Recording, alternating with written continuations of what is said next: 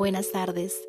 Son las 4 en punto de la tarde y es hora de conectarnos con nuestro dial 10.5 FM CST Radio.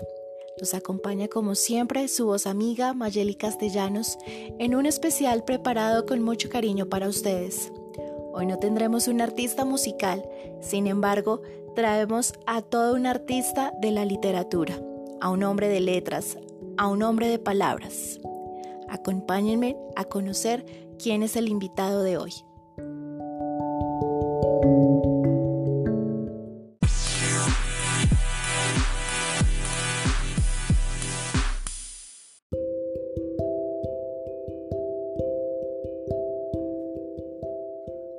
Me encontraba en una clase de literatura colombiana. Un salón pequeño y una noche fría acompañaban el ambiente cuando de repente el profesor, como si sacara de su sombrero mágico el lindo y tierno conejo, extrajo de su maletín de cuero un libro, su cubierta amarillo quemado en la parte superior y al final de este, en un degradé profundo de color gris, una imagen en él. Era el croquis de un asesinato.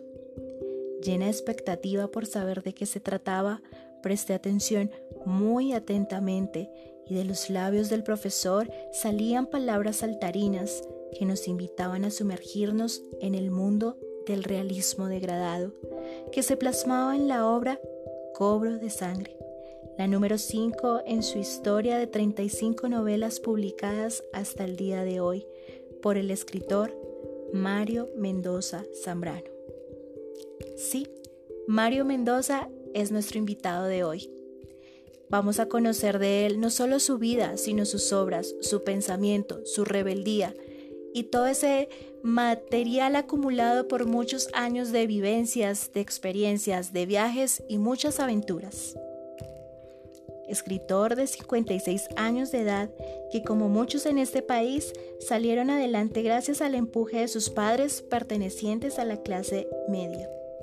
Mario vivió hasta los 18 años en su casa paterna, Estudió en el Colegio Rufus, ubicado en Cota, y decidió emprender sus estudios universitarios en filosofía y letras, y esto causó la decepción de su padre, razón por la cual, con la rebeldía que lo caracteriza, tomó sus maletas y guardando en su mesa de noche las comodidades, emprendió la conquista a un nuevo lugar, el centro de la ciudad, a un humilde inquilinato donde conductores, empleadas y trabajadoras de la noche se convirtieron en sus nuevos compañeros de vida. Pero era esa desobediencia la que al final le permitiría contar con el apoyo de su padre para financiar sus estudios. Se licenció en literatura y desde allí compartió sus relatos y magia en las aulas de clase, tal como lo hizo Samuel Sotomayor, protagonista de Cobro de Sangre y entre inquilinatos y pensiones en el centro y sur de la ciudad, y con mochila al hombro, capturó a esa Bogotá ajena, a esa Bogotá que se oculta en la penumbra de la noche, a esa Bogotá que se viste de gala en el día y en la noche muestra su otra cara. Así como lo haría el Dr. Jekyll y Mr. Hyde, una de las obras favoritas de Mendoza, y que más adelante le daría la oportunidad de escribir su obra más importante, Satanás y desde aquella noche donde descubrí la novela urbana de Mario Mendoza, trato de seguir sus pasos a cuanto evento él es el orador invitado. Desde el salón de eventos de una universidad, una charla en la institución educativa donde laboro, actividades que programa la editorial Planeta y ferias del libro donde él realiza el lanzamiento de sus obras, estoy allí, presente, porque escucharlo hablar es un viaje en la historia es un deleite al conocimiento y, por qué no decirlo, es un orgasmo intelectual. Aquí la pequeña biografía de este hombre, serio, sencillo, pero cautivador.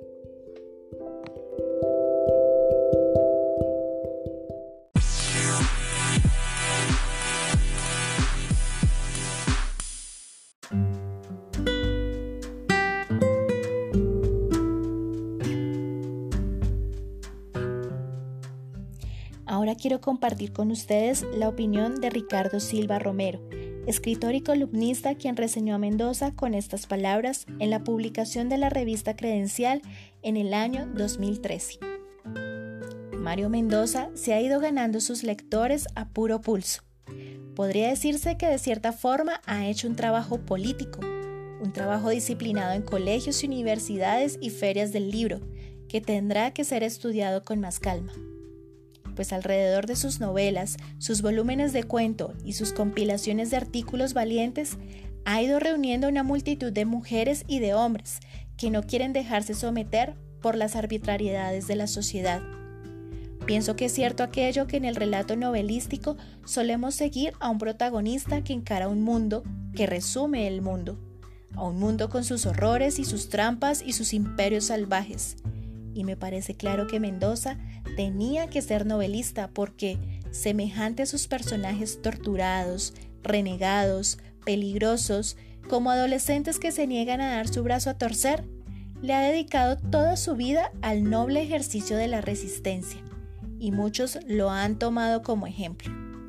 Sus críticos, que tienden a vivir con el estómago revuelto en la inmensa minoría de la cultura, suelen señalarle un lenguaje candoroso y una lógica popular que de entrada lo convierten en el escritor de un particular conjunto de lectores, de aquellos que comparten su odio, su indignación, su respeto por lo marginal, su sospecha de que el mundo tiene más de infierno que de mundo. Pero la verdad es que guste o no, despida o invite, aburra o reconforte, su obra consistente ha sido una digna extensión de su persona.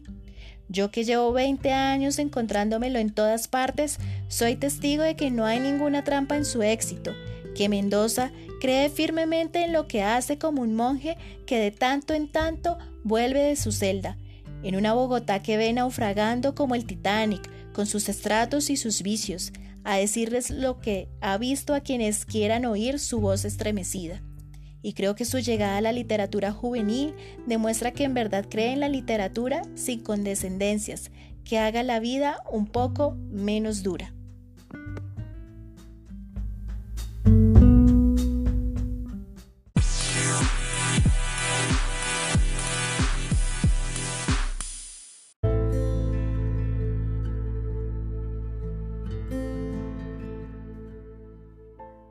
Recuerdan que al iniciar este especial les hablaba de que tuve el privilegio de conocer a Mario Mendoza a través de su novela Cobro de Sangre.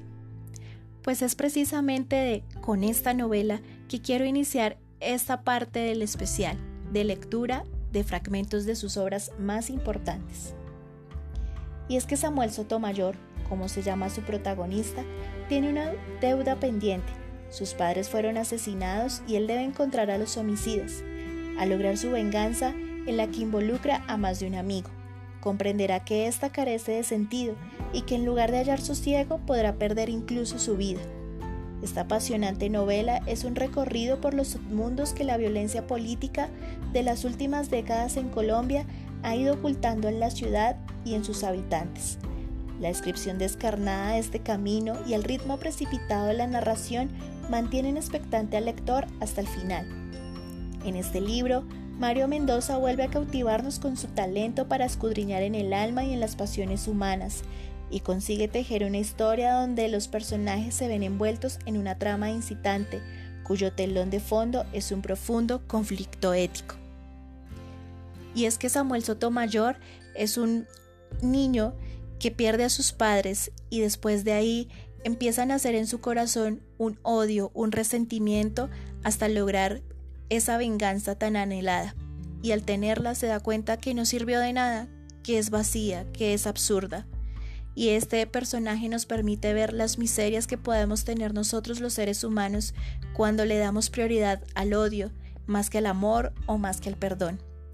Quiero compartir con ustedes una carta que escribe una de las protagonistas de la historia y que se la hace a él, precisamente a Samuel, diciéndole cómo ella sufre por causa de ese odio y de ese resentimiento.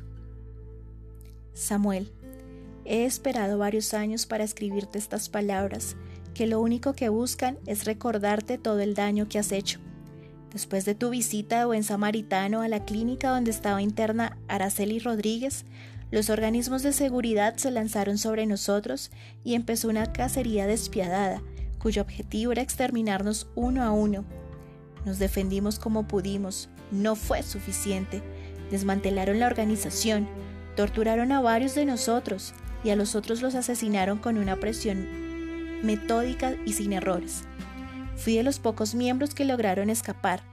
Me escondí aquí y allá durante tres años en bodegas húmedas y malolientes, en ranchos miserables, en talleres de mecánica y en casas de personas humildes que me prestaban su ayuda por dos o tres semanas.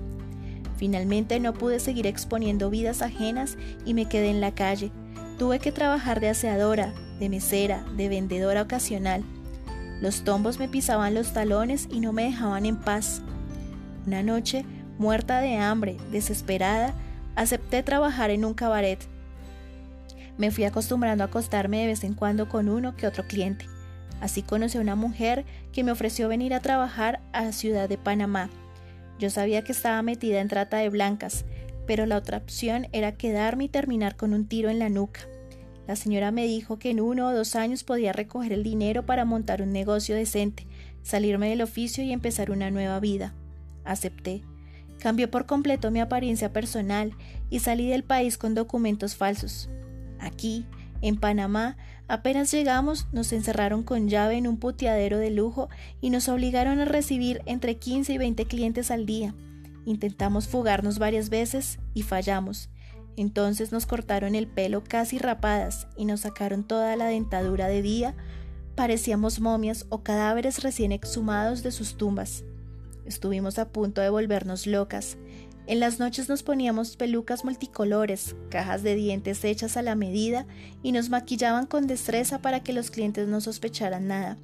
Y a la madrugada nos quitaban la peluca y la caja de dientes y volvíamos a convertirnos en zombies otra vez. Esa ha sido mi vida, y no dejo de pensar ni un solo día en que todo lo que me ha pasado ha sido culpa tuya. Te sobrevaloré, creí que eras un tipo inteligente y capaz. Pagué muy cara la confianza que deposité en ti. Sé que la organización quiso eliminarte en la cárcel un par de veces y que no pudo. ¿Quién sabe qué artimaña montaste ahora para engañar a los demás y cuidarte la espalda? Eres un ser despreciable y asqueroso, un traidor. Antes de suicidarme, porque ya no puedo más, me he asegurado de que esta carta te llegue hasta la penitenciaría donde estás recluido. Te deseo lo peor. Eres una mierda, un hijo de puta completo. Ojalá sufras bastante antes de morir. Constanza.